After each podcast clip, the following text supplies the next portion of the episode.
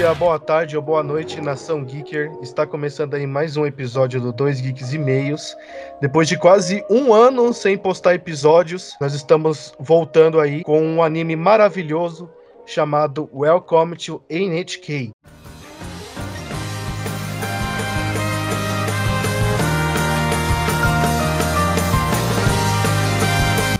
E temos, temos novidades aí para falar para vocês. Agora, o Wilson, ele é um membro oficial do Dois Geeks. Ele vai fazer todos os episódios com a gente, ele vai participar de forma oficial, criador. Dá um oizinho pro pessoal aí, Wilson. Salve, salve, galera. Wilson na área.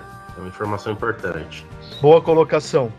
Uh, enfim, nós vamos falar sobre, sobre esse anime que é um queridinho assim de nós três. Então hoje nós temos uma convidada, a Thaís. Boa noite, Thaís.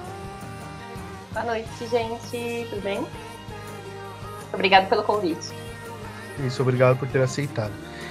E a gente vai falar sobre esse anime, Welcome to NHK. Nós tamo, vamos, vamos colocar umas novidades aí, que no caso agora no final do episódio vamos dar uma nota geral sobre ele, Vai ter a nota individual de cada um, obviamente.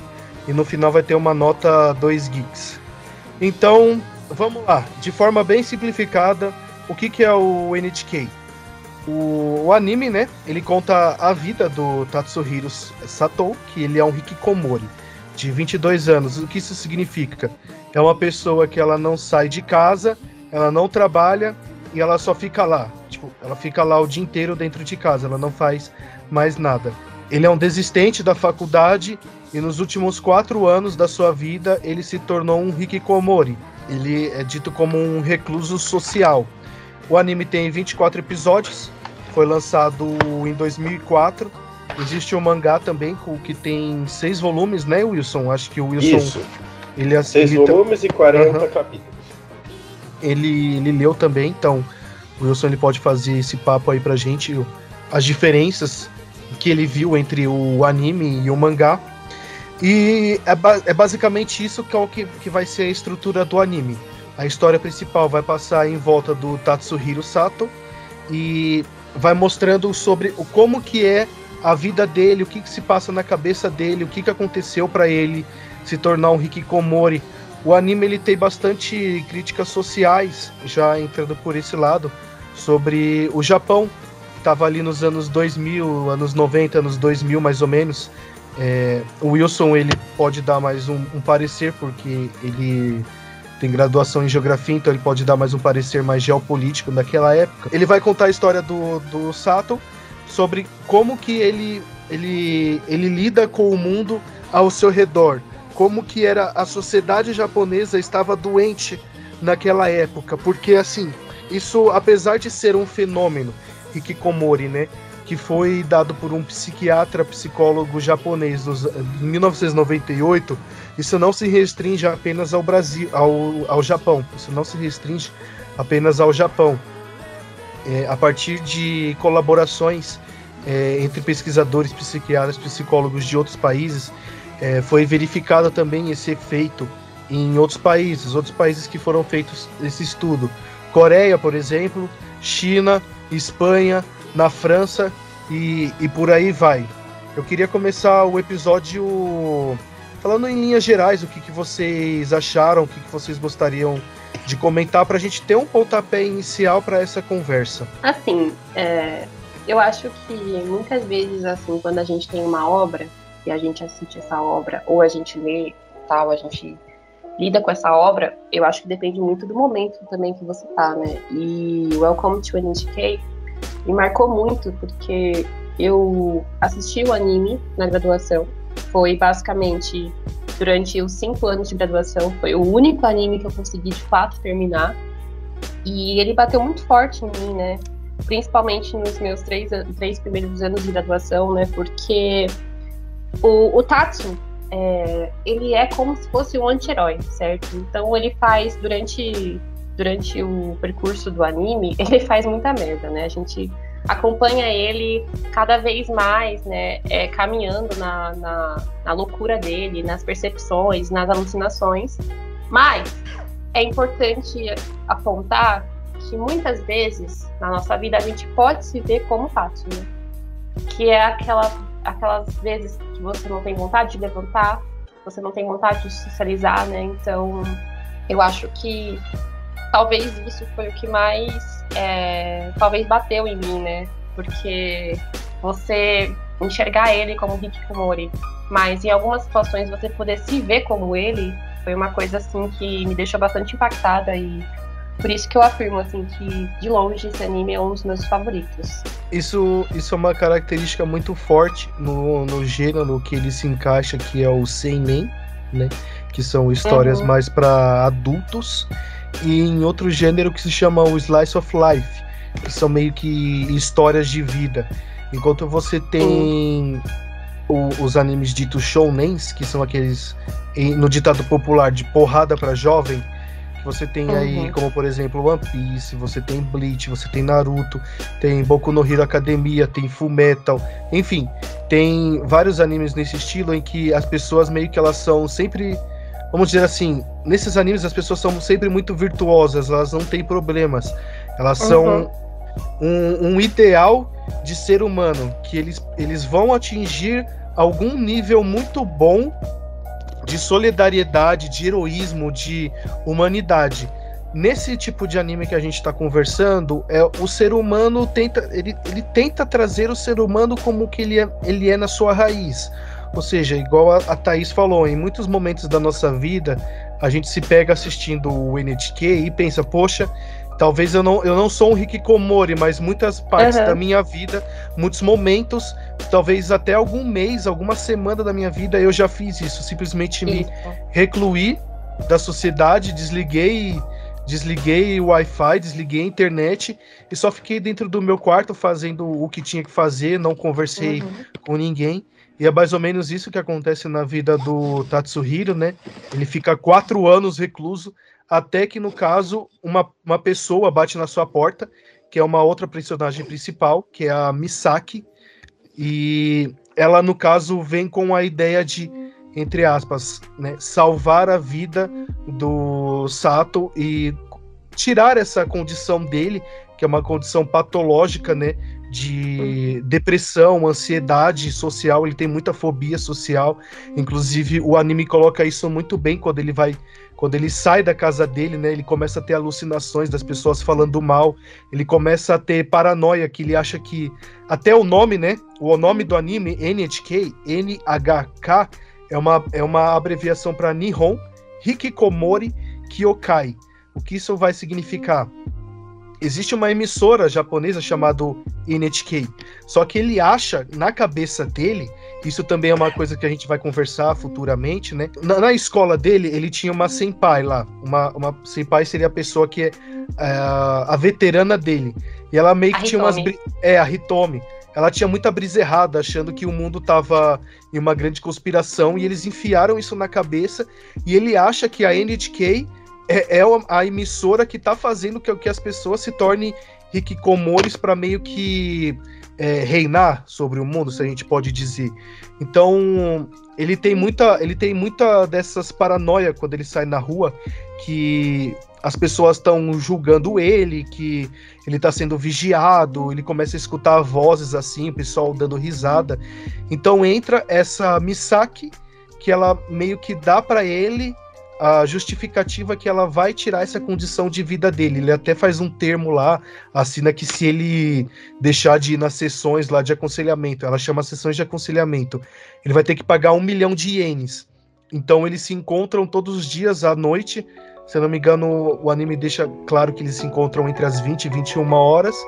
E ela fica lendo uns negócios de psicologia para ele e tal que que o, o, Wilson agora, Wilson, o que que você quer introduzir o anime aí pra gente? Você quer falar alguma coisa? Primeiro que essa a, a construção do Hikikomori, quando a gente fala do, do Tatsuhiro, não é que também ele é necessariamente um Hikikomori. Eu acho uma coisa importante da gente, não sei se a gente vai ter espaço para essa discussão, mas uh, ele constrói essa imagem. Eu acho que é uma coisa importante.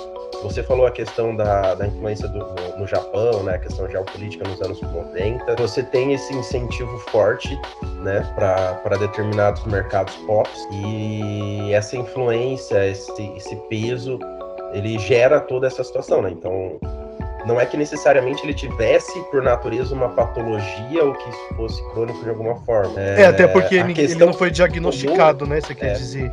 Isso. A questão Hikikomori, ele constrói. Ele se, ele se. Por aquilo que ele sente, aquilo que ele vive, ele se coloca dentro dessa caixinha e aí ele passa a viver de acordo com isso, né? Não é que necessariamente ele fosse é, diagnosticado isso é uma coisa importante, assim. Uh, mas enfim, acho que a gente vai discorrer bastante, depois a gente entra mais nisso, né? Uhum, sim, Eu ia falar assim é que das outras vezes a gente começou pontuando algumas coisas bem específicas, né? Qualidade gráfica, enredo, desenvolvimento de personagem. Para mim, a princípio, em relação à, à questão gráfica dele, achei, acho, na verdade, normal. Não é nada excepcional, acho que não.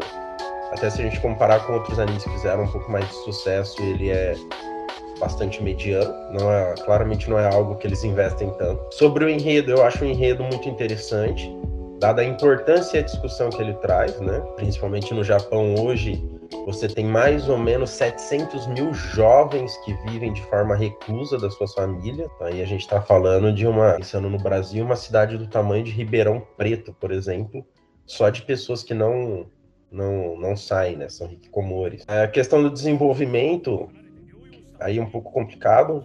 Eu acho que ele, ele fica muito preso no, no, numa dinâmica só.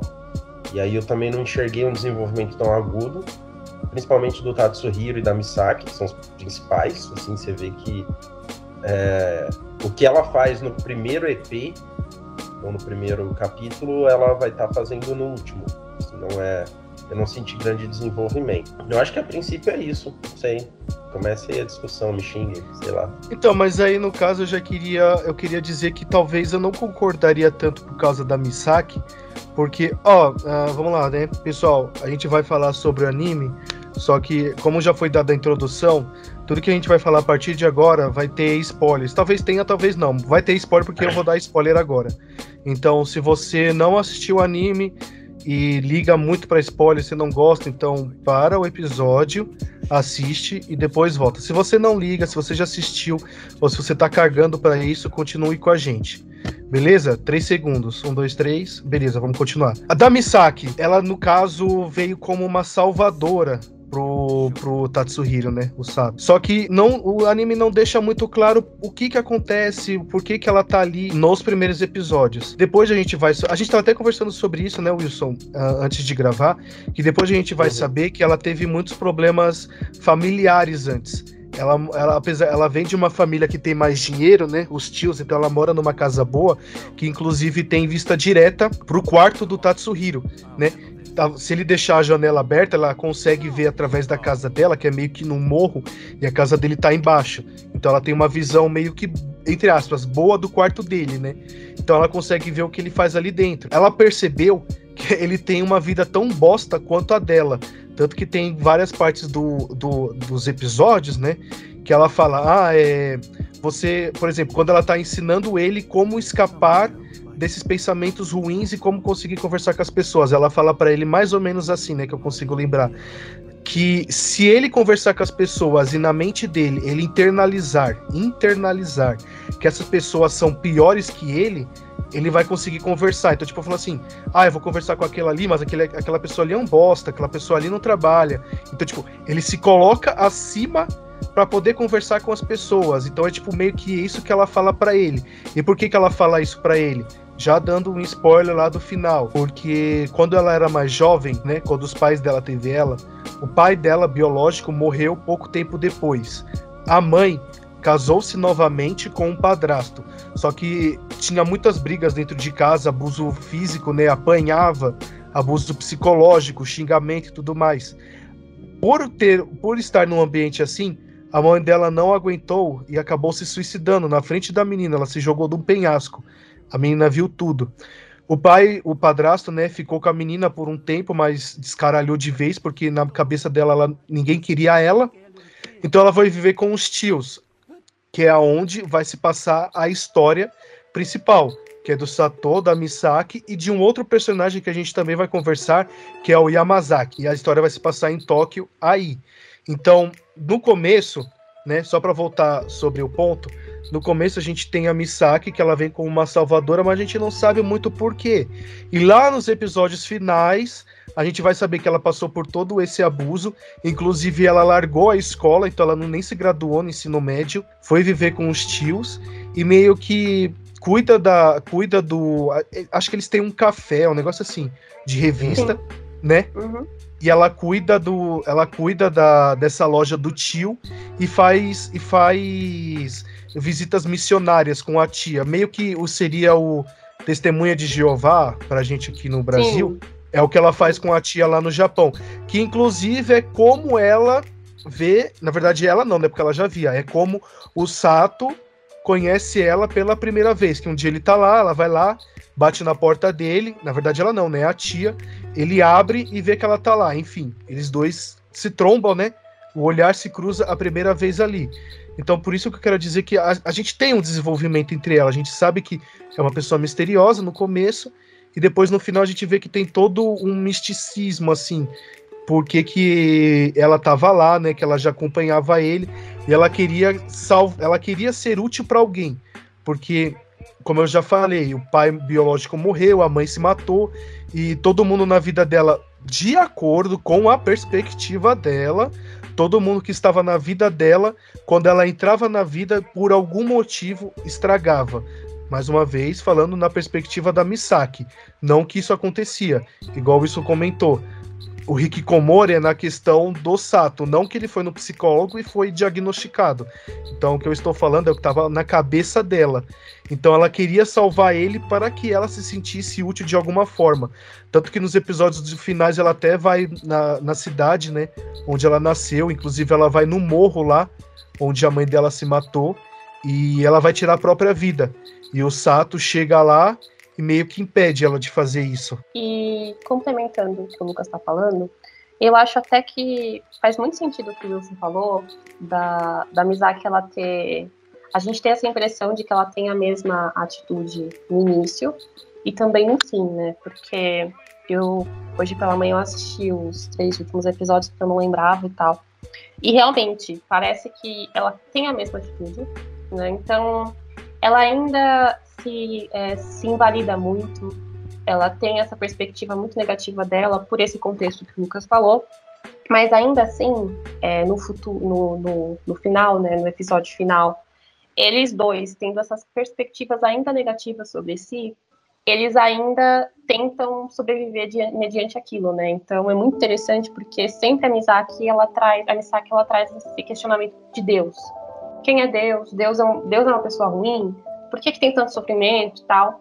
E aí, no final, ela fala, o, o Sato tem uma, assim, uma, uma crise muito louca, assim, de falar para ela que o Deus, na verdade, é a NHK, que é, essa, é esse plano maligno, conspiratório e tal. Então ele encontrou para ela um Deus, que o Deus dele, na verdade, o que ele a, a atribui a tudo dar errado é a NHK. E no final ela fala que ela também encontrou o Deus dela, que é o NHK. Só que eu acho que ela fala NHK, ela muda o H. Eu acho que é refém, alguma coisa refém.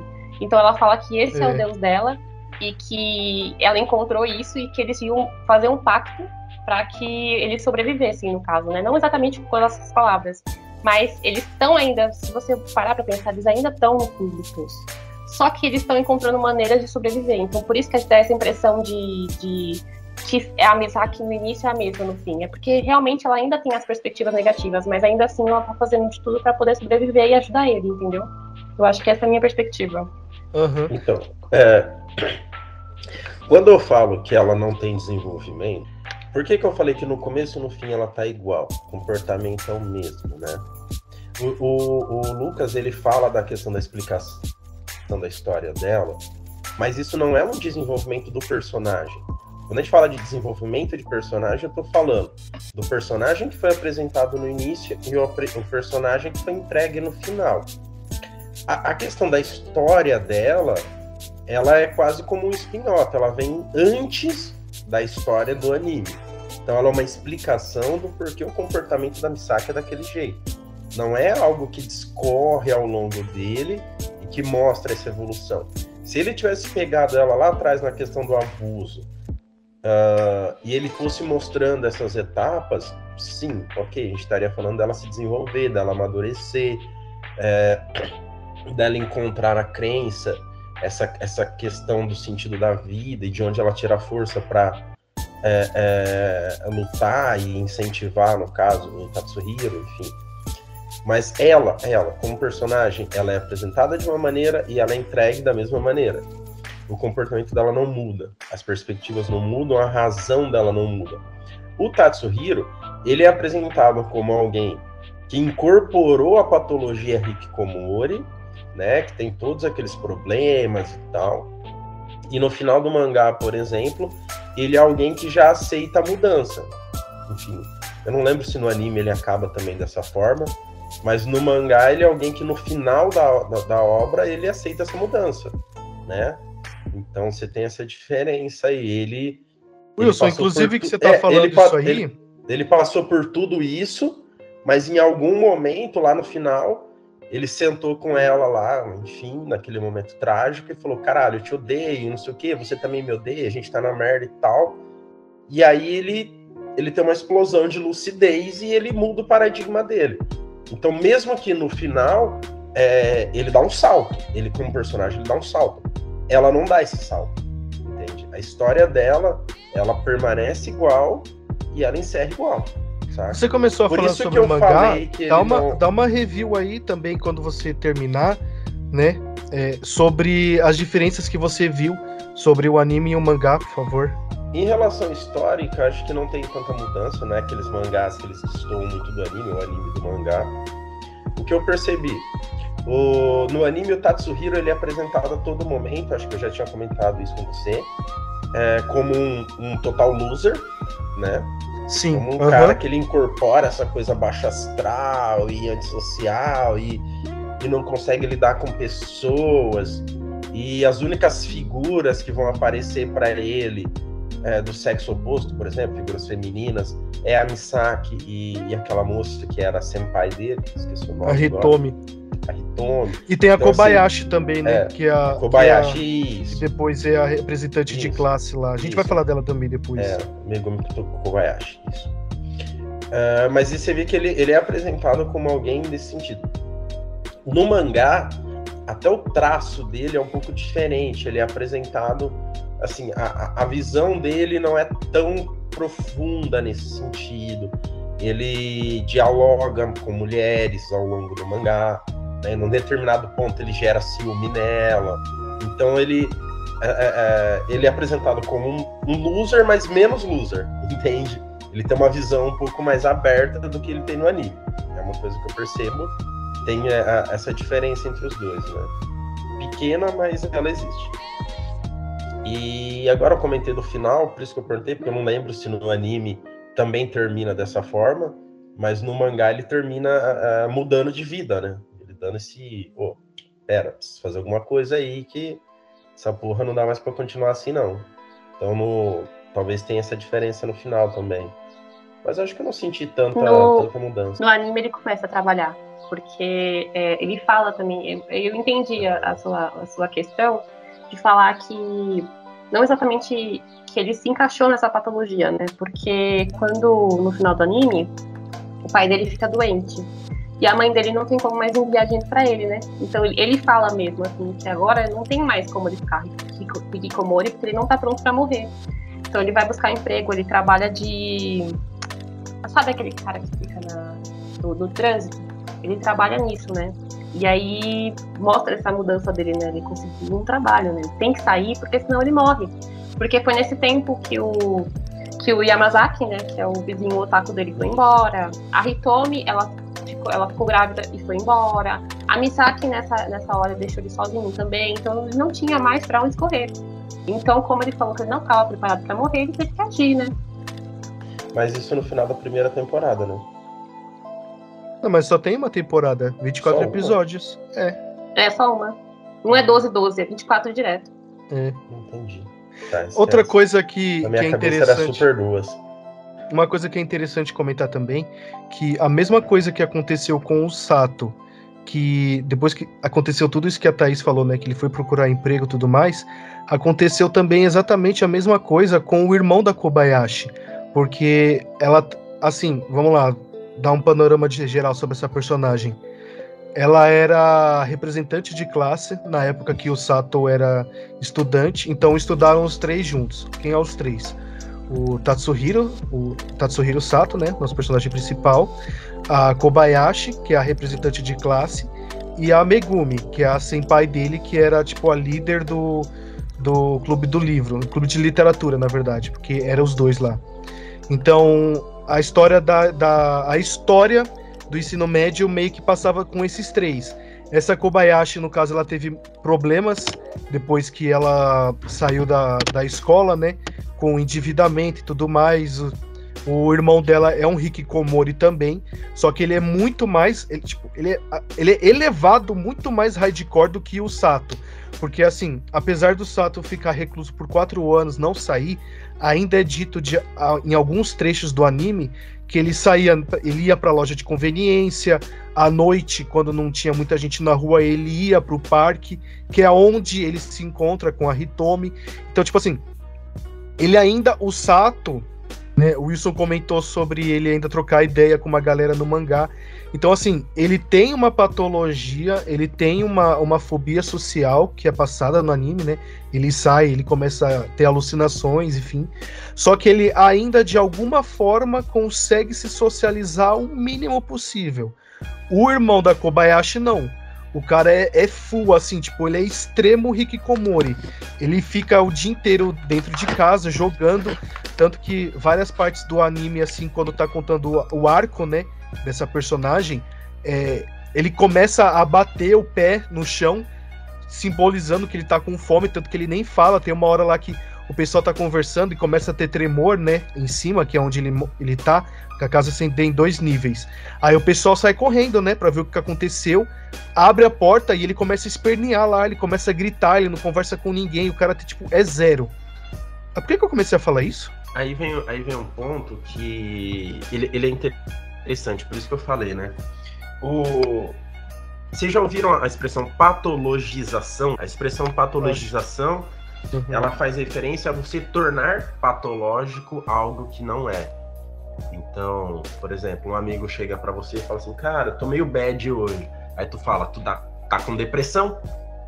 Mas é. o cara não tá com depressão, ele só dormiu mal, tá ligado? Ou a pessoa fala, pô, ando meio desanimado. Você fala, caralho, isso é, sei lá, ansiedade. Não, o cara só tá precisando comer melhor, sei lá, tá comendo besteira, não, não tá muito saudável. Então, assim, as pessoas, elas, elas tendem a patologizar coisas que às vezes não são patológicas.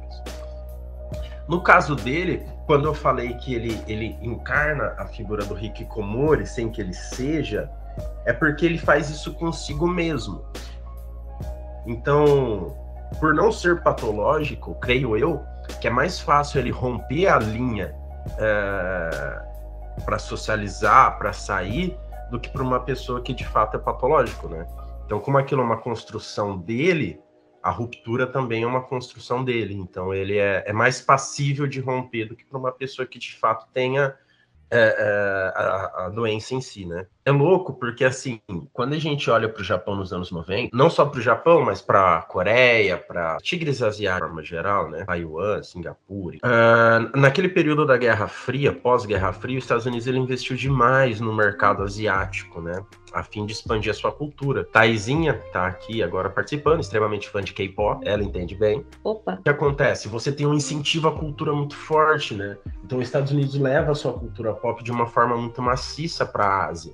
Investe pra caramba, forma um monte de gente. Com essa explosão cultural vinda do Ocidente pro Oriente, você tem a formação de, de, de tendências, de correntes, de linhas de pensamento né? E assim como, na, por exemplo, na Coreia do Sul, você tem a explosão do K-pop, a figura dos idol, você tem também a, outras figuras que surgem.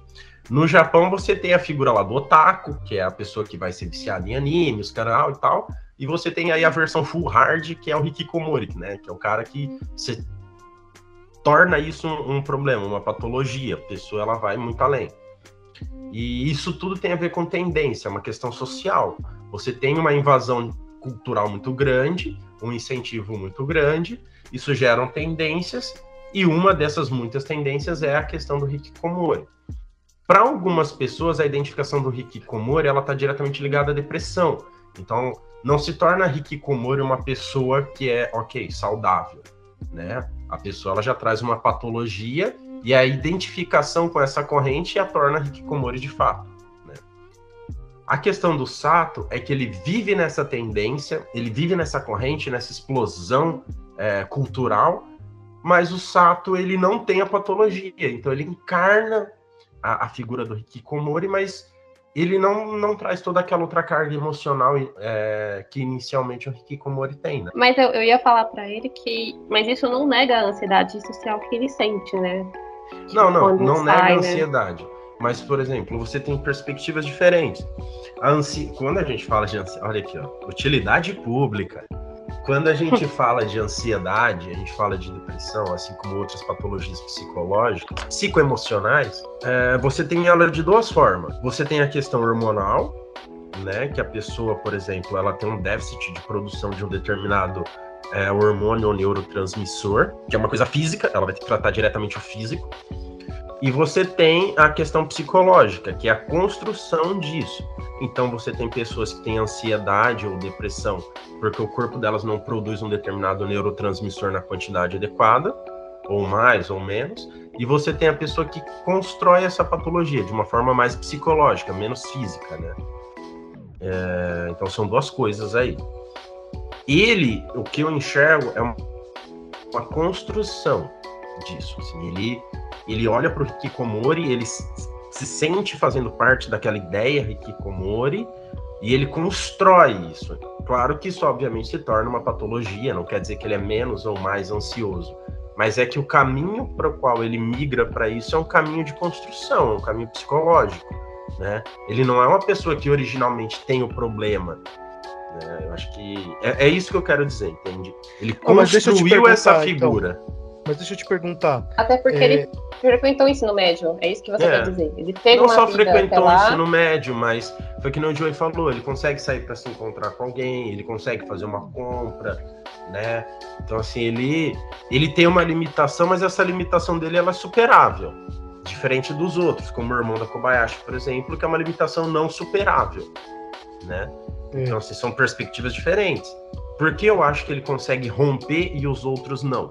Porque o dele, ele construiu essa história, ele se colocou dentro dela, né? E como é uma construção dele, é óbvio que as mazelas que permitirão ele transitar ou não também são impostas por ele mesmo. Então ele consegue, em determinados momentos, impor limites menores e romper, né? Diferente de uma pessoa que Mas... traz uma patologia e aí não tem como você romper mesmo. Mas como o Joey tava falando, e aí ele tava falando do irmão da, do irmão da Kobayashi, né? Quando a Kobayashi deixou de, de, de, alimentar ele, de fazer as coisas por ele, ele teve que sair, né? Foi o mesmo é. caso do Sato. Uhum. Porque assim, só voltando lá para a história dela, é que assim, o anime, uh, ele trata sobre, não só sobre a a ansiedade social dos hikikomori, mas vários outros problemas da sociedade japonesa, sobre pressão dos pais, de querer que os filhos sejam perfeitos, no caso, né? Tem que passar no vestibular, tem que ser, entre aspas, alguém na vida. Tem toda a pressão da competição entre eles. Então, isso torna muito um problema que acontece com a Hitomi, inclusive. É, é mostrado várias vezes no, no anime, em trechos, ela tomando ansiolíticos, né? Antidepressivos. É, porque ela tem essa tendência. Inclusive, tem até uma passagem no anime que é bem pesada, assim, que ela. Assim, vamos lá, rapidinho, né? Eu tô, eu, parece que eu tô falando os negócios e tô indo muito longe, assim, sem terminar o que eu tava falando antes. Mas, por causa da Hitomi, o que que acontece? Tem um momento lá que ela já tá, tipo, full, full, totalmente desgostosa com a vida. Ela tem um blog no, e ela se conversa com uma pessoa, acho que ela tem até um codinome Hana Hana, um bagulho assim, alguma coisa assim. E eles planejam o último dia das suas vidas. Ela reúne uma galera, vai para uma ilha de um cara lá que também que tá desgostoso com a vida, e o objetivo deles é se matar. E é interessante que ela leva o, o, Sato e ele é tão. Parece que ele é tão sem personalidade, ele é tão vai com os outros, que ele, tipo, ele aceita. Na hora do anime, eles vão lá, eles vão se jogar e meio que parece que ele, ele, ele aceita, entendeu? Se não aparecesse o a Misaki, o Yamazaki e o marido da Hitomi, no caso, pra falar alguma coisa, eles teriam se jogado, tá ligado? Ele teria ido porque ele não, não gerou tanta resistência. Então, o que, que eu queria dizer? Não só a condição do, do Sato é passada, mas a gente tem a figura da Hitomi, que é essa, essa depressão, essa falta de perspectiva. A gente tem a Kobayashi, que tem, teve toda essa pressão psicológica para se tornar algo, e depois ela só virou uma. O anime passa bastante esse esquema de pirâmide, né? Que ela passa a ser meio que uma vigarista, ela para ganhar dinheiro, ela começa a chamar a galera para esquema de pirâmide. Ela até coloca o Sato nessa aí.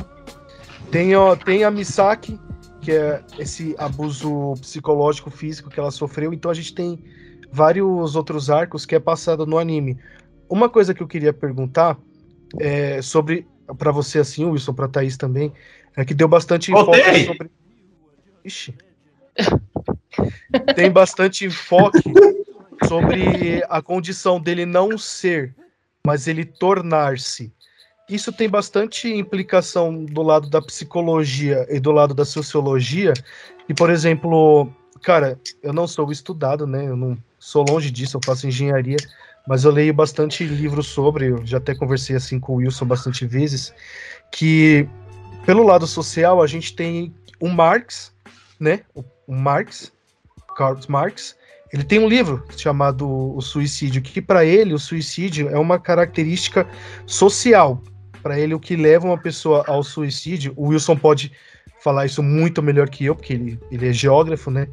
Enfim, se eu falar alguma coisa, me, se eu falar besteira, você me interrompe, Wilson. Mas é o seguinte, ele trata mais o suicídio como uma, um motivo social.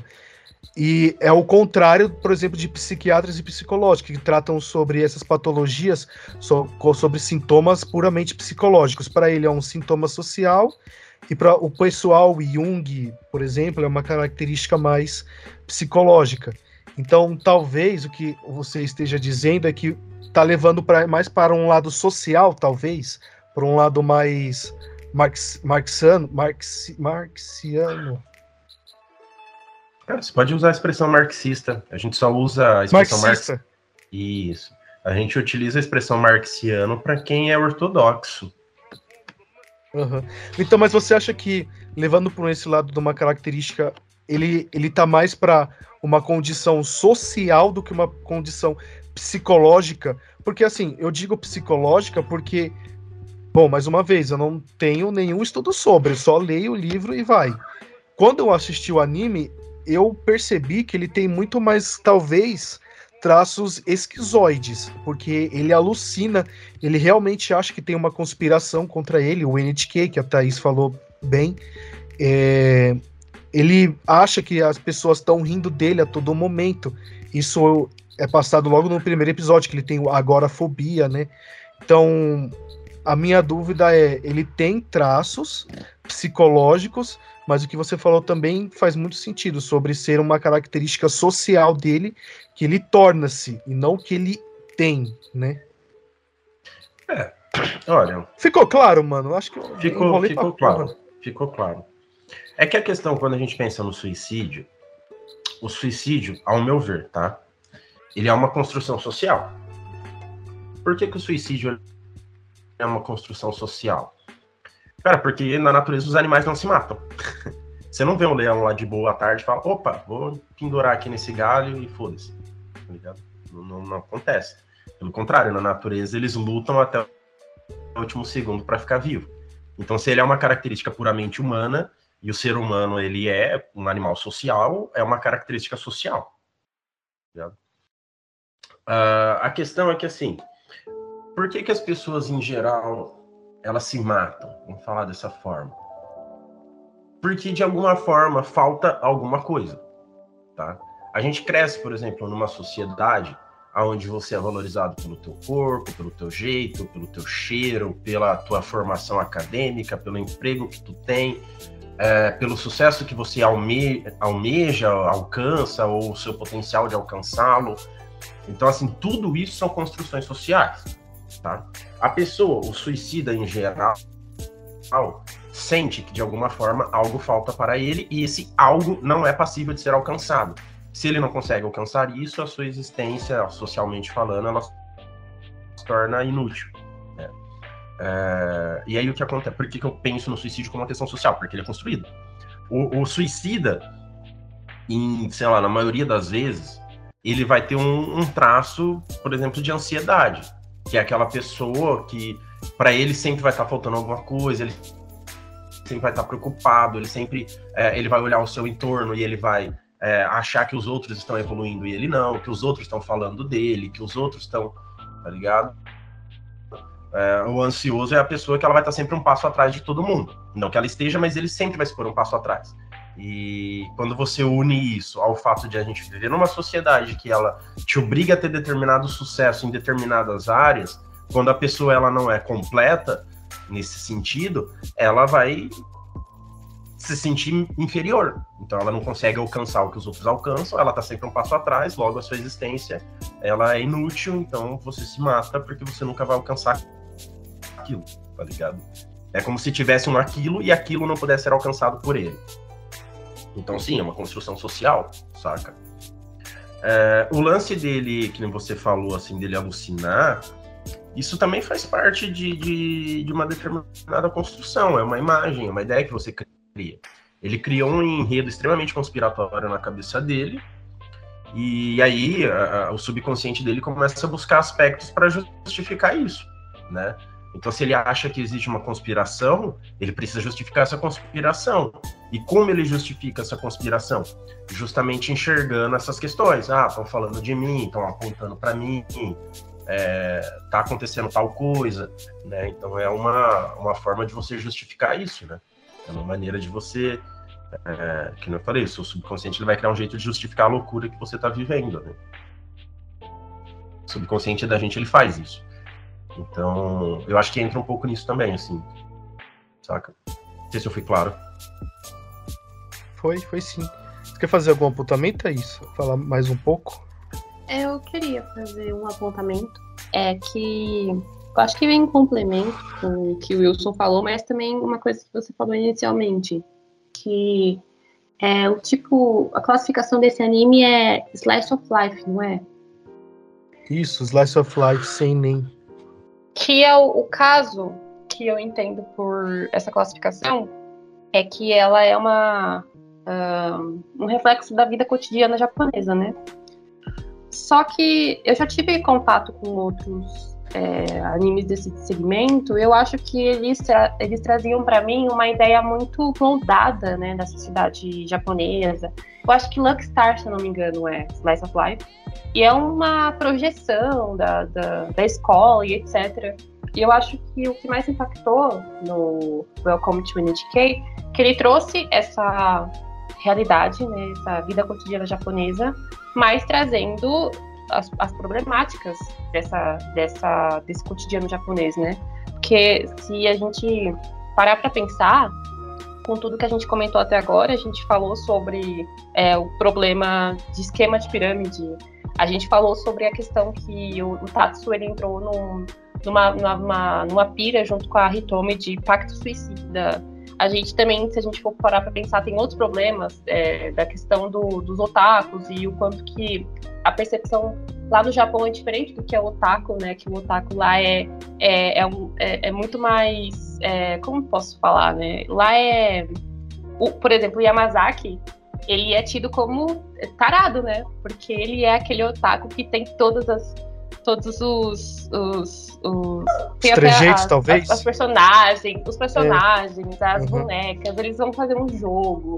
Aí o jogo meio que tende pro hentai, assim, né? Então eles passam por um monte de de subculturas problemáticas do Japão, né? E eu acho muito, muito interessante isso, né? E como você fala, né, de uma subcultura problemática ou de uma problemática do Japão e não traz o suicídio, né? E aí, como vocês estavam falando agora do suicídio, traz, né, esse, esse pacto suicida que, que o Tatsu é, teve com a Hitomi, com aquela galera, né? Então, foi uma problemática do Japão que foi trazida no anime e que, né, que no, no fim, na verdade, foi trazida duas vezes, né? Porque teve o pacto suicida da, da Hitomi com o Tatsu e a galera, e no fim, a Misaki, ela quer se matar, né? Então, ela vai lá no na cidade dela, ela volta na cidade dela para poder ir no lugar onde a mãe dela se suicidou. Então, assim, tem toda essa problemática do, do, suicídio em duas situações. E falando sobre vida cotidiana japonesa, é um problema que, que é, é, é, trazido né, no anime. É, é por exemplo, o Japão, eu, eu acho que dá pra gente pontuar também ali países da, da Ásia em geral, o Japão ele tem o seu fluxo de vida hiperacelerado. Né? É uma coisa que a gente não tem no Brasil. A gente tem um ritmo de vida é, hoje acelerado, mas ele não se compara ao Japão.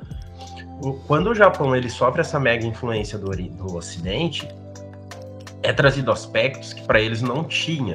Então, por exemplo, é muito normal a gente ver no, em qualquer anime que a gente assista, independente do seu gênero, Sempre mulheres com olhos grandes, seios grandes, bumbum farto, mulheres altas, é, a figura do homem forte, bombado, né? Porque isso era uma cultura forte no Ocidente. Né? A mulher japonesa, etnicamente falando, ela não tem olhos grandes, ela não é alta, ela não tem seios grandes, né? Então você vê que eles incorporam isso. Quando isso se torna massivo na sociedade japonesa, é, você tem uma ressignificação da mulher, por exemplo, né? Então, a maioria do, dos jovens que consomem, por exemplo, esse tipo de coisa, uh, eles já não se identificam mais com a mulher japonesa, por exemplo, na maioria das vezes, né? Eles acabam se identificando com essa ideia um pouco mais ocidental do corpo feminino, da exposição, né? E isso num ritmo hiperacelerado, porque a sociedade japonesa ela é uma sociedade altamente tecnológica lógica e acelerada, você descaracteriza um pouco as relações humanas, saca? Então é, é, é comum para o jovem japonês ele tá sempre é, nervoso, sempre ansioso, é, tá sempre buscando aquela figura perfeita da, da, idealização feminina, e é óbvio que ele não vai encontrar isso. Então é, é, isso gera uma puta de uma frustração, né? E aí é um, é um, negócio louco da gente. Hã? Ah, pode falar. Não, é. Então, assim, é, é, é normal a gente enxergar isso. Não só no, no, no, no nesse anime específico, mas em qualquer outro.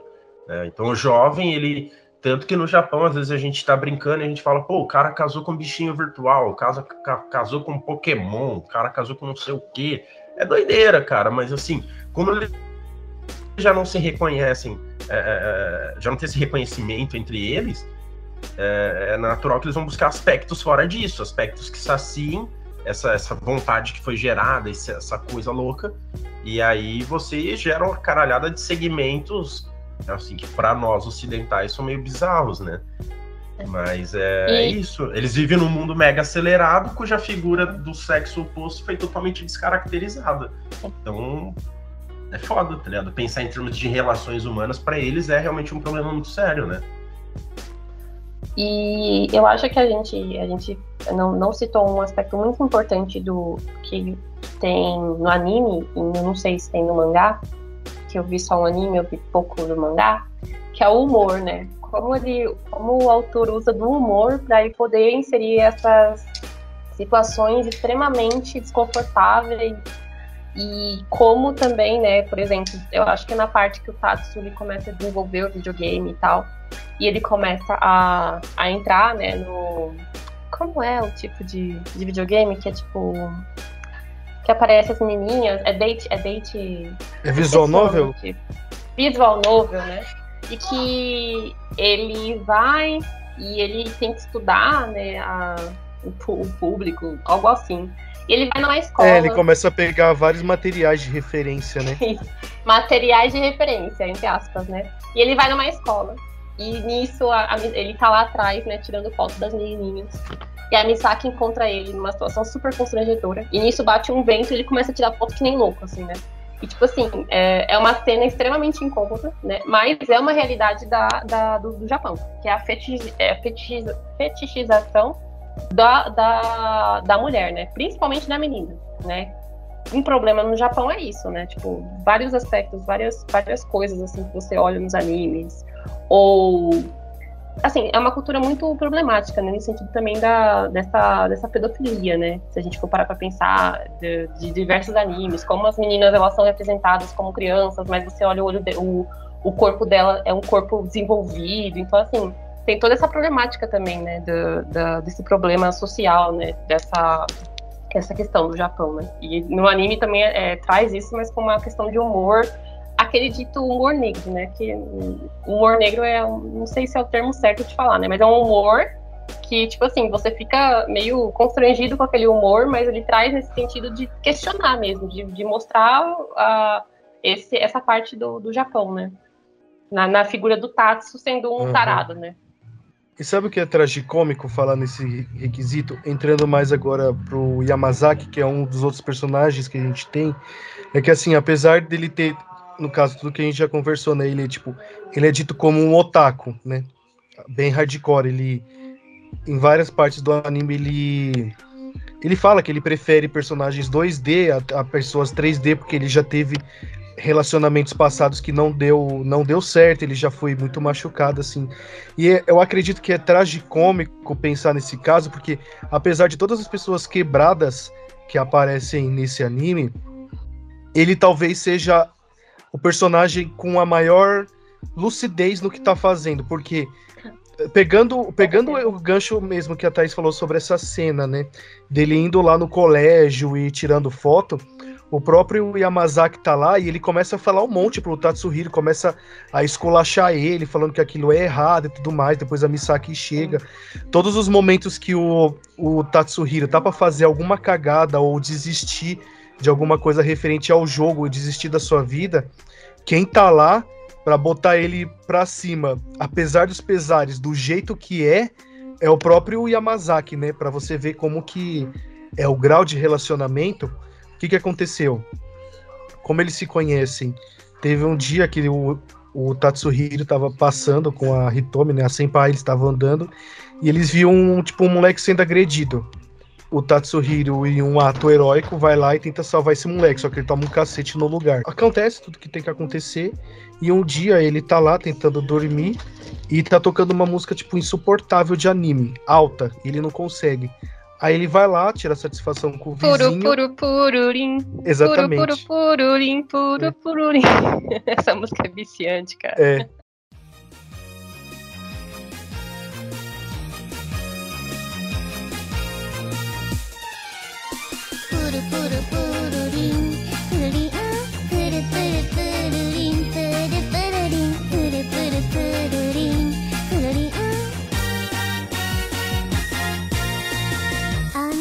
E essa tá tipo de noite lá, música torando. Aí ele vai tirar satisfação com, com o vizinho. Que é quando ele descobre que o vizinho dele é o Yamazaki. E por que começa toda essa treta? Porque quando ele. O, o Tatsuhiro, ele é um cara muito mentiroso. No sentido dele. Ele tenta mentir para si mesmo e para todo mundo que ele não, ele não é o Rick Komori. Porque o que, que acontece no desenvolvimento? Nos primeiros episódios ele nega, nega, vai negando. E tem um momento que ele começa a aceitar que ele é. Então, tipo, aí, voltando naquela parte de desenvolvimento que o Wilson comentou, a gente tem bem esse arco definido no anime. No começo ele nega, até quando a mãe dele vai visitar ele, ele cria uma mentira falando que ele tem uma empresa de jogos, ele namora e tudo mais. Então, tipo, ele nega até o fim. Na metade do anime, ele meio que aceita e ele até fala para as pessoas que ele é um Hikikomori. E depois, no final, que ele vai tentando se desvencilhar sobre essa ideia. Então, o Yamazaki é, é, cômico nesse sentido que eu quero dizer, porque apesar desse núcleo, dessas quatro pessoas que a gente tem, as quatro é o Tatsuhiro, o Sato principal, né? A Misaki, a Kobayashi, a Hitomi. Ah, e o próprio Yamazaki, são cinco então, né? Apesar desse núcleo dessas cinco pessoas, aparentemente o Yamazaki, com todos os problemas, ele ainda tem a maior lucidez, né? desse, desse quinteto aí. Com certeza, eu concordo plenamente, plenamente. Até a gente acompanhar a, o desenvolvimento da história da Misaki, a gente acha, né? Mas no fim, quando a gente observa que por ela se sentir inútil e por ter essa essa essa essa, essa visão é, distorcida da, da presença dela na vida das pessoas, ela ajuda o Tatsu não porque ela é, tá fazendo isso pelo bem dele, mas é pelo bem dela, né? É por egoísmo de ela querer se sentir superior a ele, né? E assim, é, eu hoje, como eu falei para vocês, né, mais cedo, eu assisti três episódios desse, desse anime, os três últimos episódios. Só que eu tenho quase certeza que até o final dessas férias eu vou assistir o anime todo.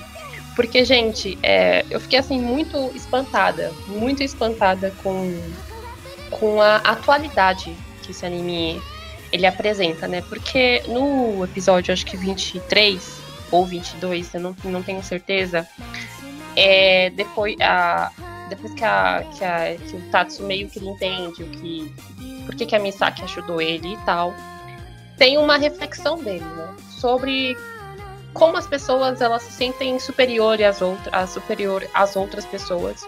E como isso é demonstrado na internet. Então a gente pensa, pô, esse anime é de dois, esse mangá é de 2004, a animação de 2006 e eles já trouxeram essa questão da internet. Por que, que a pessoa, as pessoas elas demonstram tanto hate na internet? É porque ela quer se sentir superior àquela outra pessoa. Então eles trazem essa discussão, mesmo que pequena, mas assim, é, muito visionária sobre a internet. E é, e é, uma coisa que a gente lida até hoje, assim, do hate, do hate, do cancelamento das pessoas e etc. E é uma coisa que eles trazem como reflexão é, num dos episódios finais do anime. E eu achei super interessante, super atual.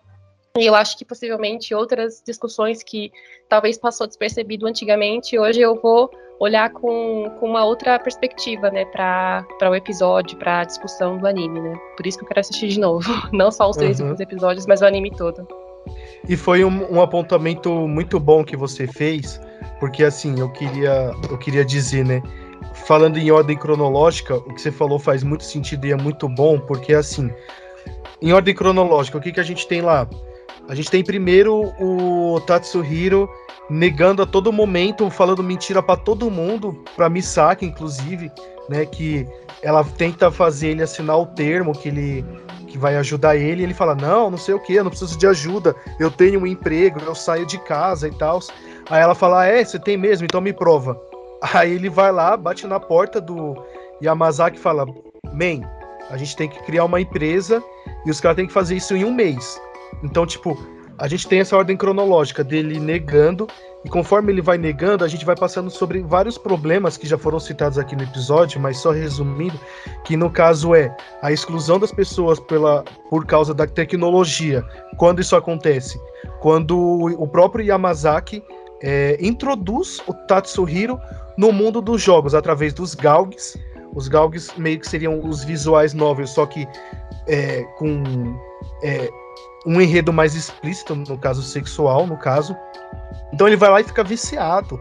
Aí depois o, na, no arco lá do, do suicídio, uh, o menino, um dos, um dos, uma das pessoas que tá nesse, nesse arco do suicídio em grupo, fala para ele, ó, eu tenho um amigo, amigo virtual, logicamente, que ele consegue ganhar dinheiro nesse jogo. E é só você vender os itens que você consegue ganhar dinheiro e sobreviver. Aí o, o Tatsuhiro fala, porra, muito bom. Vou ficar recluso em casa, ainda vou conseguir ganhar dinheiro, consigo pagar meu aluguel e tudo mais. E aí, isso é dito no próprio anime, no arco, que a própria pessoa fala, que é o momento em que ele mais floresceu esse seu lado hikikomori, porque ele ficou quase dois meses trancado dentro de casa, só jogando, querendo ganhar dinheiro e aí ele se frustra. Então a gente tem vários problemas sociais sendo abordados em 24 episódios. Tem todo esse problema tipo, da mentira dele não, dele não se reconhecer. Aí depois ele passa por um problema social, que é das pessoas que ficam 24 horas jogando, elas nem comem, elas não saem de casa. Tanto que em vários momentos aparece ele tendo um vislumbre do futuro dele, que ele fica, tipo, bem acima do peso, ele com 50 anos, os pais com 80, não tendo mais dinheiro, ele acaba morrendo. Então a gente tem esse problemas dos jogos, depois a gente tem o problema desses esquemas das pirâmides e pessoas que querem passar umas acima das outras, trazendo pelo lado da Kobayashi. Depois a gente tem os problemas de relacionamento sendo passados através do arco da Hitomi, que ela teve muitas frustrações em relação a relacionamento. Ela também é outra pessoa que tem muita paranoia em relação à conspiração, que inclusive é ela a personagem que é responsável por enfiar isso na cabeça do Tatsuhiro lá na época de colegial deles, quando eles faziam parte do clube do, de literatura. Então, tipo, ela é a pessoa que tem mais esse traço de conspiração. E depois a gente vai com os problemas de abuso físico e psicológico, que é da Misaki. Inclusive, uma coisa que a gente comentou lá no começo do episódio, mas eu queria resgatar, é que assim, o Wilson comentou que não tem muito desenvolvimento da, na parte da Misaki, mas eu queria eu queria é, dialogar nesse requisito é, de uma contraparte. Como o anime ele é um slice of life, ele trata a vida cotidiana, eu, eu acredito, eu, eu interpretei dessa forma porque o que, que acontece? A depressão, ansiedade e outras patologias mentais não é algo que você cura, né? Você aprende a lidar com através de psicoterapias e essas coisas. Eu acredito que não tenha talvez tanto desenvolvimento entre eles por causa do anime ser um slice of life e esse tipo de coisa você não muda de um dia para o outro. Por isso que nos últimos episódios vai mostrando que, apesar que ele ainda se sente muito desconfortável saindo, ele ainda, ele ainda sai por causa de uma necessidade. Qual que é a necessidade? A, a Thaís explicou aquela hora. A, o, pai, o pai foi internado, não tem, eles não estão tendo mais dinheiro para manter ele. Se não tem mais dinheiro, ele se forçou a sair. Foi procurar um emprego. A mesma coisa aconteceu com o irmão da Kobayashi. Ou seja, ele ainda se sente desconfortável, ele ainda não, entre aspas, né, entre muitas aspas, se curou da sua condição de hikikomori, mas ele está a caminho de. É a mesma coisa que acontece com a Misaki, ela ainda tem os traumas do passado, mas ela está em vias de é, em vias de processar tudo o que está acontecendo. Por isso que eu argumento que o desenvolvimento ele é mais sutil, por se tratar de um de vidas cotidianas, as coisas não se resolvem do dia para a noite. Por isso que a gente mostra eles indo do, do arco, né? O arco que eu comentei, a mentira, a negação, a aceitação e depois a sua, a, vamos dizer entre aspas, a sua solução, né? Eu acho que é mais ou menos isso assim que eu queria argumentar nesse sentido. Vou aproveitar aqui então, vou, vou aqui é, explanar a minha revolta por Wilson ele revelar o meu lado K-pop, que eu escondo, ok? Estou praticamente, estou muito revoltada com você, Virs. Fala comigo, não. É. é tá bom, então. Vamos ficar esperando não, você voltar. Ó, não, calma aí. Eu. E aí eu tava conversando com uma colega minha, aí eu fui. Você sabe que eu fui na Anime Friends? Eu falei pra você que eu ia na Anime Friends, né? Uhum. E aí ela, nossa, ela, a gente começou a conversar do trabalho, né? Nossa, os alunos têm uma professora otaku. Eu falei, você acha que eu falo que eu sou otaku com aquelas crianças? Eu uso uma máscara, assim, eu não sei o que é Naruto, eu não sei o que é One Piece, eu finge que eu não sei de nada, porque se eu falar que eu sou otaku, eles não deixam da aula. Eles praticamente vão falar só de anime na minha aula. Só vão, professora, segundo episódio, só vão conversar sobre anime. Então eu finjo que não sei de nada dessas coisas. Eu falo, Naruto? O que é Naruto? Boruto? Eu não sei o que é isso. Faço ideia o que, é isso. Não, não, sei. É de comer. Só finge que não, não, não conheço absolutamente nada da cultura. Sendo que, né? Estou no podcast discutindo anime. Daqui a pouco vou escutar meu K-pop, mas no sigilo. É, eu não tô nem aí, não. Eu falo mesmo, entendeu? quem trabalha comigo sabe. E na verdade isso é um ponto positivo.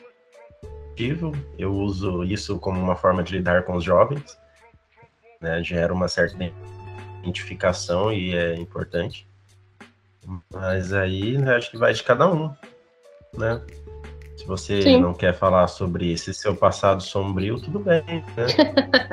Mas eu, particularmente, vou até com camisa de anime trabalhar. Eu não Cara, tenho problema não. quanto a isso. Não, Quem me conhece eu... sabe, inclusive, inclusive no meu Facebook, papel de parede é o Lost Canvas, que para mim é de longe a melhor saga. Infelizmente parou de ser produzido, mas o mangá é fantástico. É, aí tem uma crítica ao Next, Next Dimension, que é horrível. Mas eu, eu falo mesmo, entendeu? Quem convive comigo sabe, eu assisto anime mesmo. Ouço uns J-Rock mesmo, entendeu? Eu não, sou descarado. Sim, é... Todos não, os tenho... adolescentes da minha escola sabem que eu sou um tio descarado. Não, eu não tenho absolutamente nenhum problema com animes e otakus, mas eu, eu não senti essa abertura com as crianças, né? Principalmente porque é, foi muito.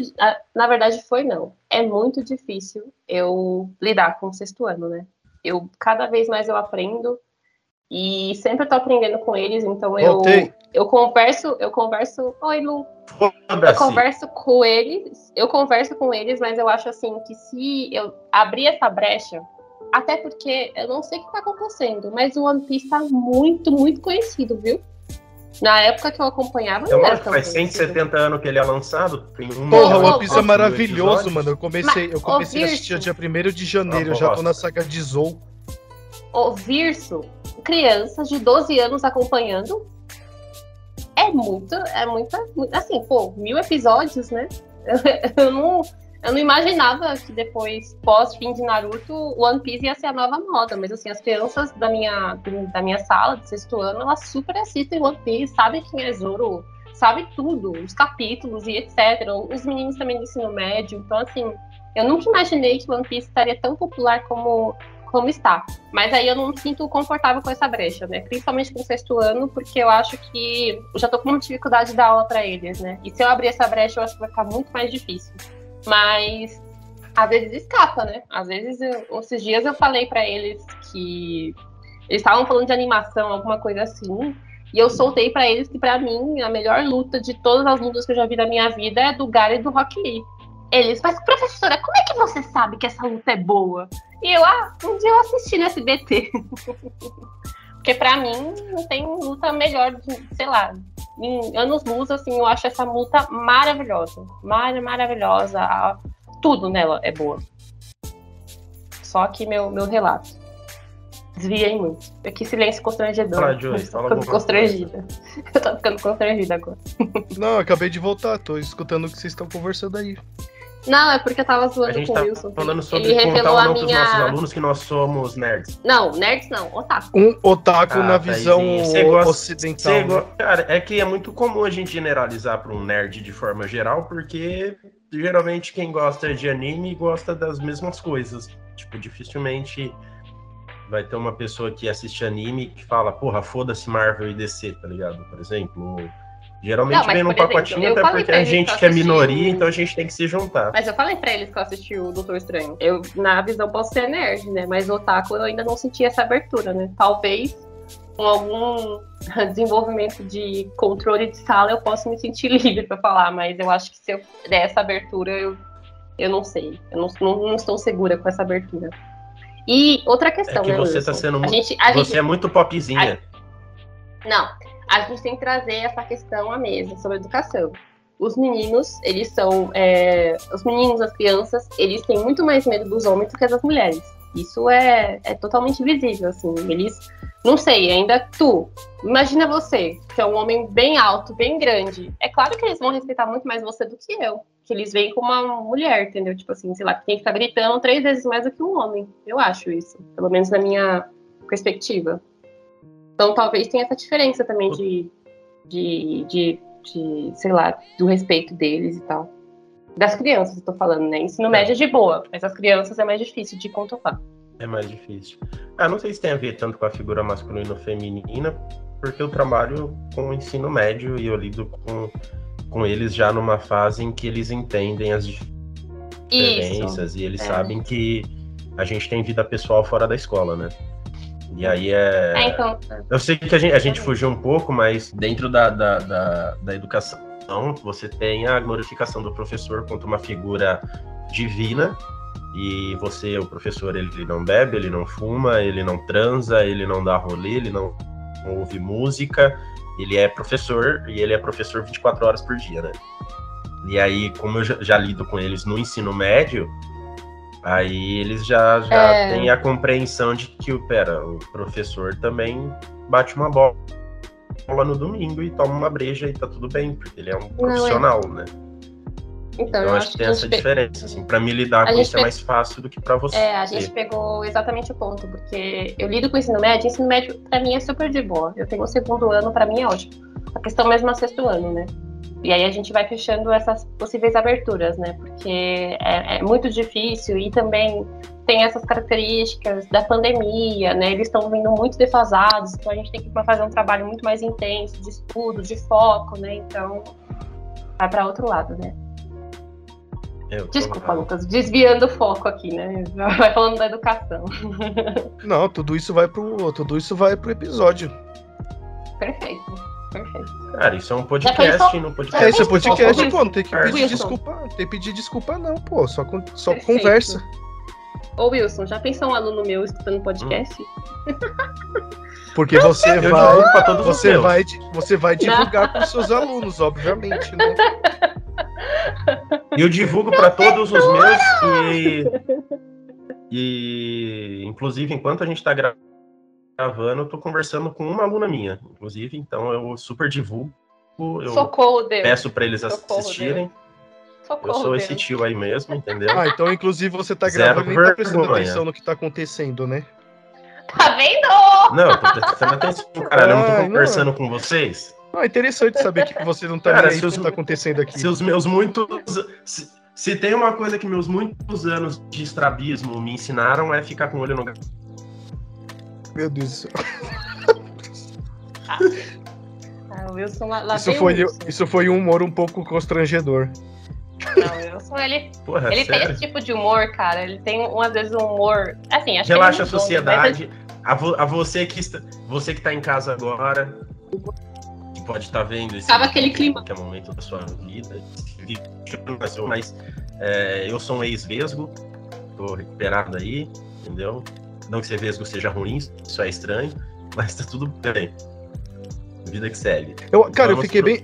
Eu fiquei feliz com o episódio, porque a gente passou por bastante, bastante temas. Eu acho, eu principalmente, eu consegui falar o que eu, o que eu tava pensando. Não, não sei se falta mais alguma coisa para vocês, se vocês querem fazer mais algum apontamento? O que eu tiro do, do anime? Importante, primeiro, a gente não é, tornar patológico algo que não é, a gente ter mais pé no chão quando a gente lidar com questões psicológicas, porque é algo muito sério.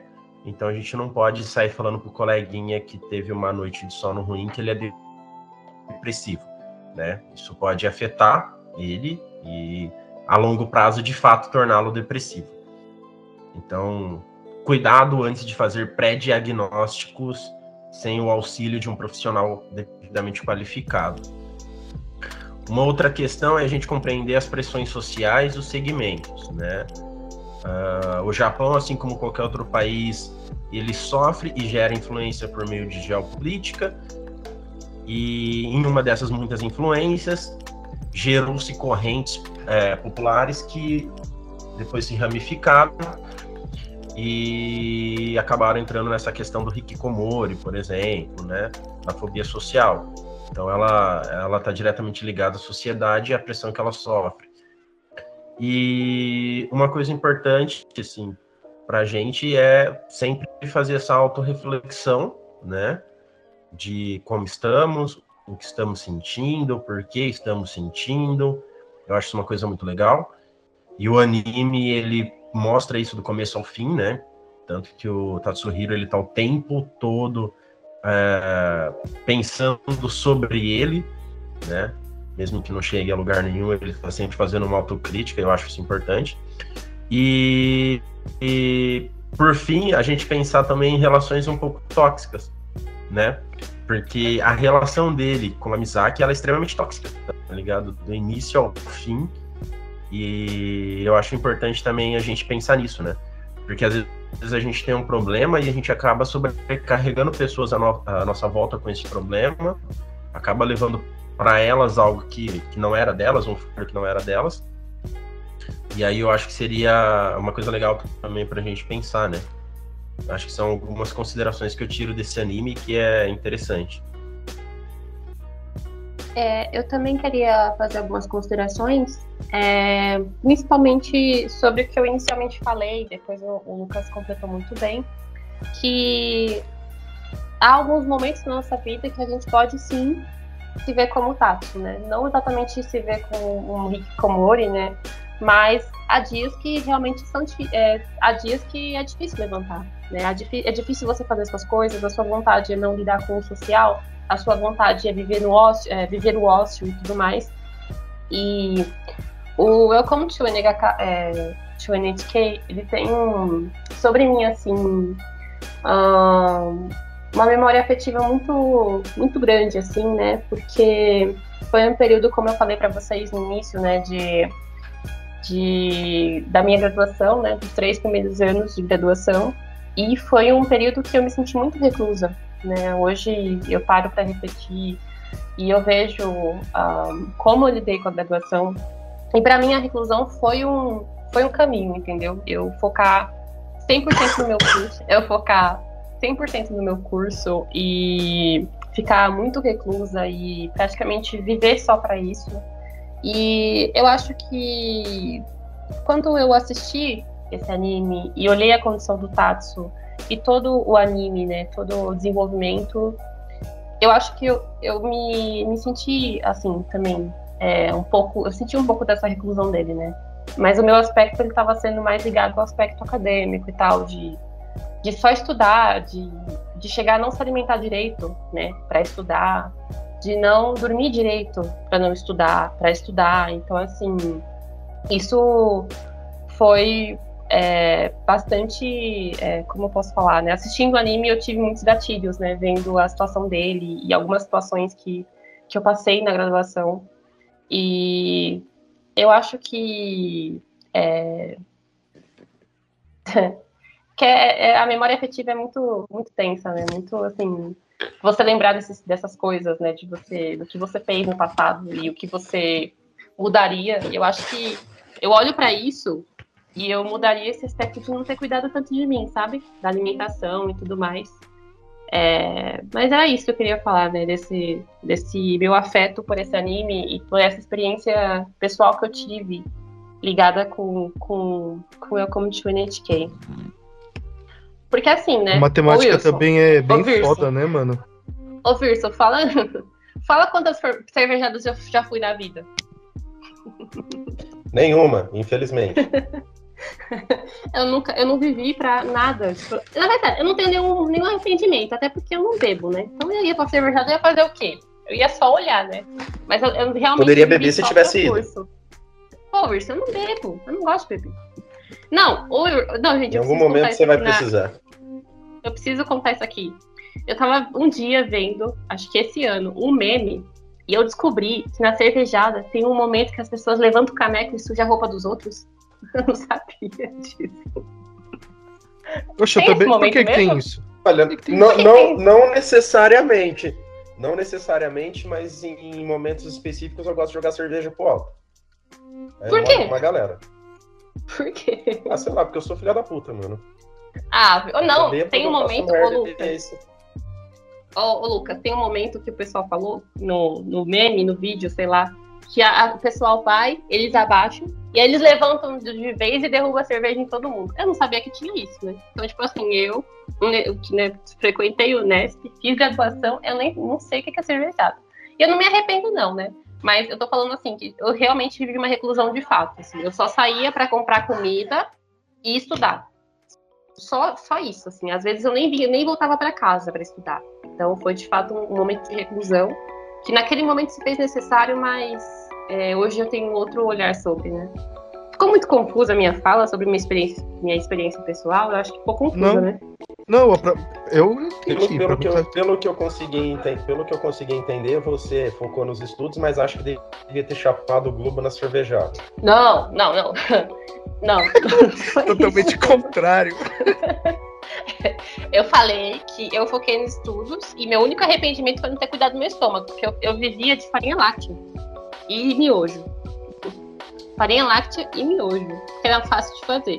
Mas assim, eu, tô- eu falei que eu não tenho nenhum arrependimento de ter, de ter- não, não ter ido na cervejada. Mas é que eu, eu falei do meme que eu não sabia que o pessoal derrubava cerveja na galera. Foi isso. Agora, sobre não ir na cervejada, não tenho arrependimento não, porque eu não vou pagar pra, pagar pra não beber. Pagar pra ver os outros que eu não bebo.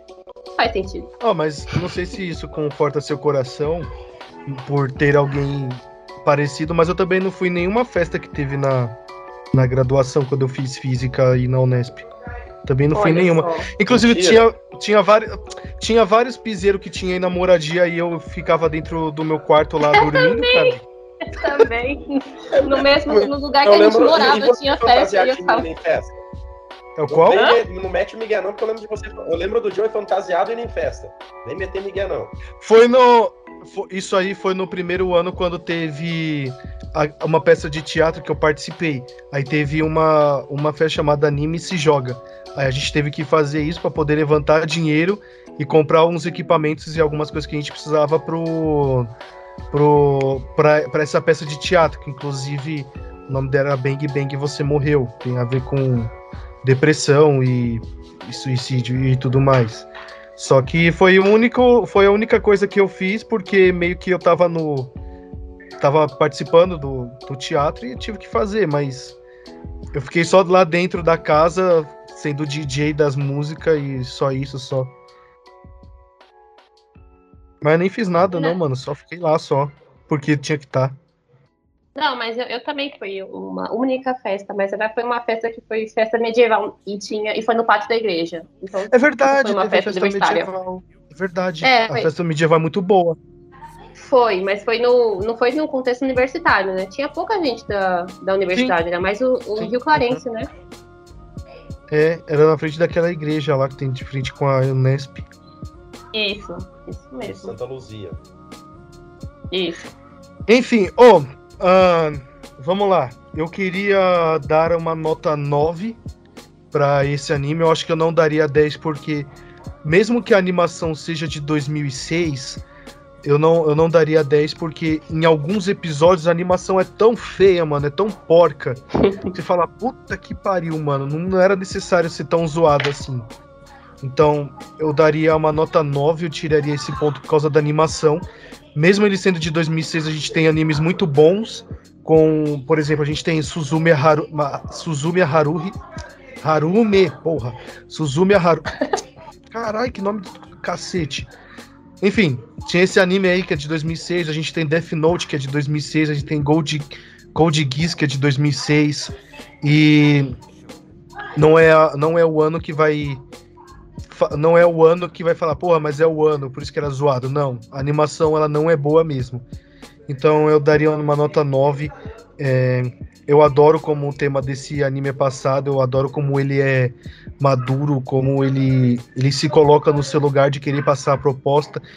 Ele tem um começo, um meio e o fim muito claro pra mim, então eu daria uma nota 9 pra ele. Pode falar o Cara, próximo eu aí. daria nota 8. Eu dou nota 8. Cara, quando eu comecei a falar lá atrás, eu já falei da qualidade gráfica, que eu acho o mangá também não é diferente, até pra mangá que costuma ser básico, é básico demais, tá ligado? Então, pra mim isso aí já perde um ponto. E eu achei que por se tratar de um tema ah, tão, como eu posso dizer assim, tão, tão importante, podiam ter estendido um pouco mais essa história, talvez pensar em uns 33, eh, 36 episódios, e, e trabalhar algumas questões um pouco melhor, talvez tra- trabalhar o, o- é, a ideia do tratamento, né? Não só aquela aquela amizade que ela tenta ali com ele, mas talvez ter buscado outros mecanismos. Já que era um anime que tinha como objetivo tratar dessa questão, acho que ele poderia ter incorporado alguma coisa a mais é, que realmente ajudasse quem está assistindo, entende? Eu não senti que eles propuseram é, caminhos, assim, eles ficaram girando em torno é, é, dele como Hikikomori, da, da, da, da Misaki tentando ajudar ele, mas eles não foram muito além disso. Então, eu senti falta de uma proposição de, de algo mais, sabe? Então, a qualidade gráfica e a ausência de proposição de algo mais. E você, Thaís, que nota que você daria para ele? Como eu falei que esse anime está totalmente atrelado à minha experiência pessoal, eu dou 9.8. Não dou 10 porque, né, perfeito só Deus. Falando da, da o menino Ney. mesmo, eu, menino, menino Ney é perfeito. Só Deus e o menino Ney. E é isso, assim, né? Por esse, esse meu afeto, né? E por ter tão atrelado a minha experiência, a minha experiência, né, pessoal e etc. E também, nossa, eu não me perdoaria. Para mim, é, Welcome to NHK tem uma das melhores aberturas que eu já vi. Eu adoro a abertura puzzle. A música, eu acho Meu Deus, essa música é boa demais. É véio. maravilhosa. Nossa, essa música Como é a gente não citou isso até hoje, até agora. Vamos falar um pouco então da trilha sonora. Cara, eu tava falando pro Wilson, porque eu, eu reassisti esse anime, né, pra fazer esse episódio.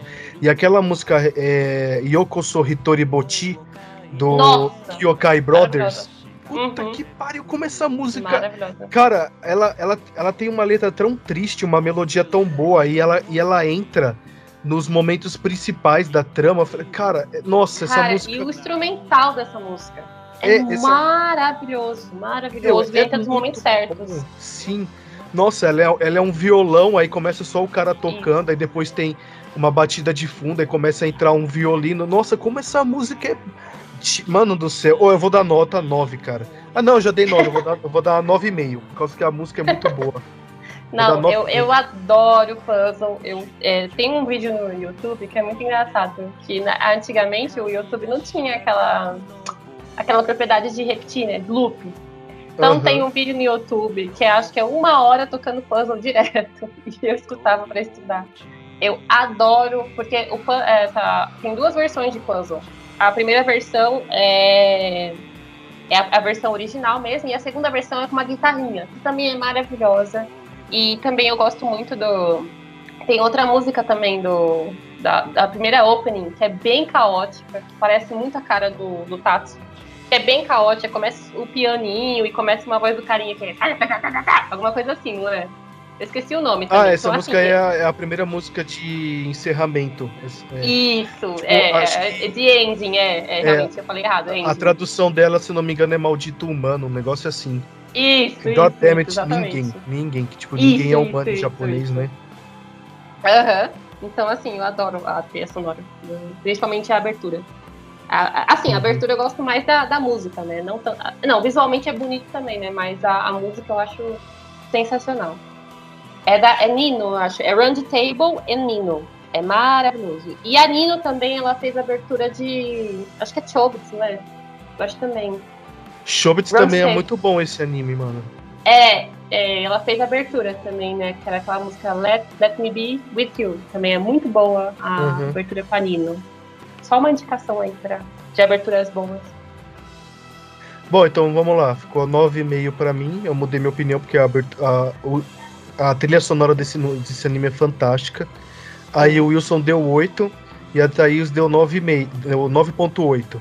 Então a gente tem uma média aí de, do, do o 2 Geeks ficou com Welcome to NHK, ficou com 9.1 de média. Então é isso aí, pessoal.